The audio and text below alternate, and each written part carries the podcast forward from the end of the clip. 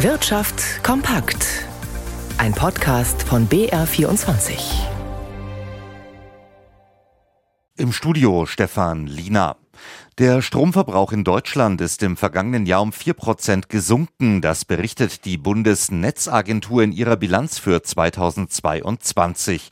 Gleichzeitig hat die Produktion von Strom zugenommen. Sie lag deutlich über dem Verbrauch, wodurch auch die Exporte stiegen. Außerdem haben sich die Gewichte bei den Energiequellen für die Stromerzeugung deutlich verschoben.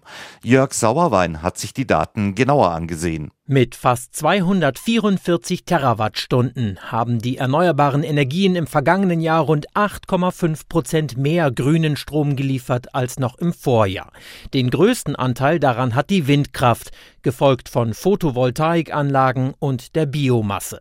Der Anteil der konventionellen Energieträger an der Stromerzeugung ist dagegen um fast 6 Prozent spürbar gesunken.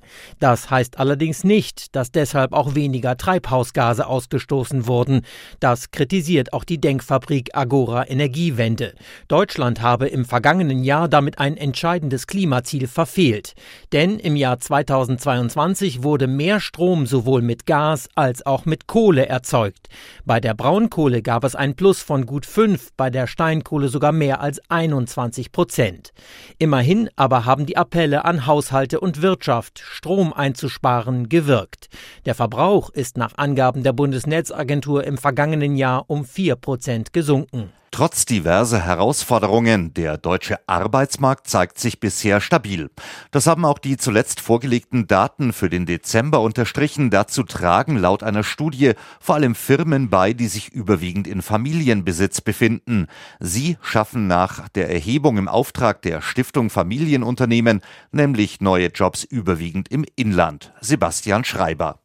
Eine Familie als Unternehmensinhaber, das gibt es häufig in der deutschen Wirtschaft, unabhängig davon, ob die Betriebe börsennotiert sind oder nicht. Schließlich können die Familien hinter den Konzernen auch mehrheitlich die Aktien ihrer Unternehmen halten, im Fall von Henkel, Merck oder Bayersdorf zum Beispiel. Laut einer Studie des Instituts für Mittelstandsforschung der Universität Mannheim haben solche Familienunternehmen in den vergangenen Jahren deutlich mehr Arbeitsplätze geschaffen als Konzerne, die nicht mehrheitlich in der Hand einer Familie liegen. Der Untersuchung Untersuchung zufolge schafften sie eher Jobs im Ausland, während Familienunternehmen mehr Stellen im Inland eingerichtet haben. Die 26 größten deutschen Familienunternehmen sollen demnach zwischen den Jahren 2011 und 2020 mehr als 260.000 neue Jobs in der Bundesrepublik geschaffen haben. In Auftrag gegeben hatte die Studie die Stiftung Familienunternehmen in München. Ganz egal, ob ein Unternehmen von einer Familie geführt wird oder nicht, die Konzerne stehen aktuell vor ähnlichen Herausforderungen, der Inflation etwa und den hohen Kosten für Energie. Dass sich die Handelspreise für Gas und Strom nach den Rekorden des abgelaufenen Jahres nun etwas entspannt haben, ist da eine willkommene Entwicklung. Dazu kommt, auch eine Gasmangellage ist aktuell nicht in Sicht, auch dank der vergleichsweise warmen Temperaturen. Es war eine Art Schlussspurt. An Silvester wurden noch einmal 3228 Telegramme verschickt. Dann hat die Deutsche Post nach 170 Jahren diesen Service eingestellt. Die Zahl ist außergewöhnlich hoch, wie das Unternehmen mitteilte. In den Vorjahren wurden pro Monat lediglich zwischen 200 und 300 Telegramme versendet. Zuletzt war das Telegramm auch vor allem noch von Firmen und Verwaltungen genutzt worden. Heute hat das Kraftfahrtbundesamt die Zulassungsstatistik fürs vergangene Jahr vorgelegt. Christian Sachsinger in unserem Börsenstudio. War denn 2022 am Ende ein gutes oder eher ein weniger gutes Autojahr? Wenn man die Zahlen vergleicht mit denen der letzten beiden Jahre, dann war es ein gutes Jahr. Der Autoabsatz in Deutschland ist nach zwei Rückgängen 2022 jetzt wieder leicht gestiegen. Insgesamt kamen 2,65 Millionen Neuwagen auf die Straßen.